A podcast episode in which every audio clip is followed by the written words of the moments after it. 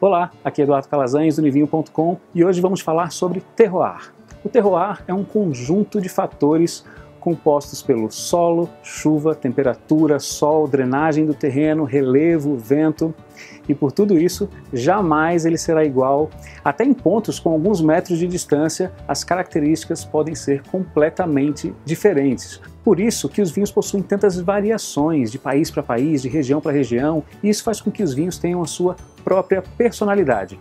E ainda tem um outro componente importante que compõe o terroir, a mão do homem, que se coloca todo o seu trabalho e conhecimento para tentar tornar uma safra melhor que a outra.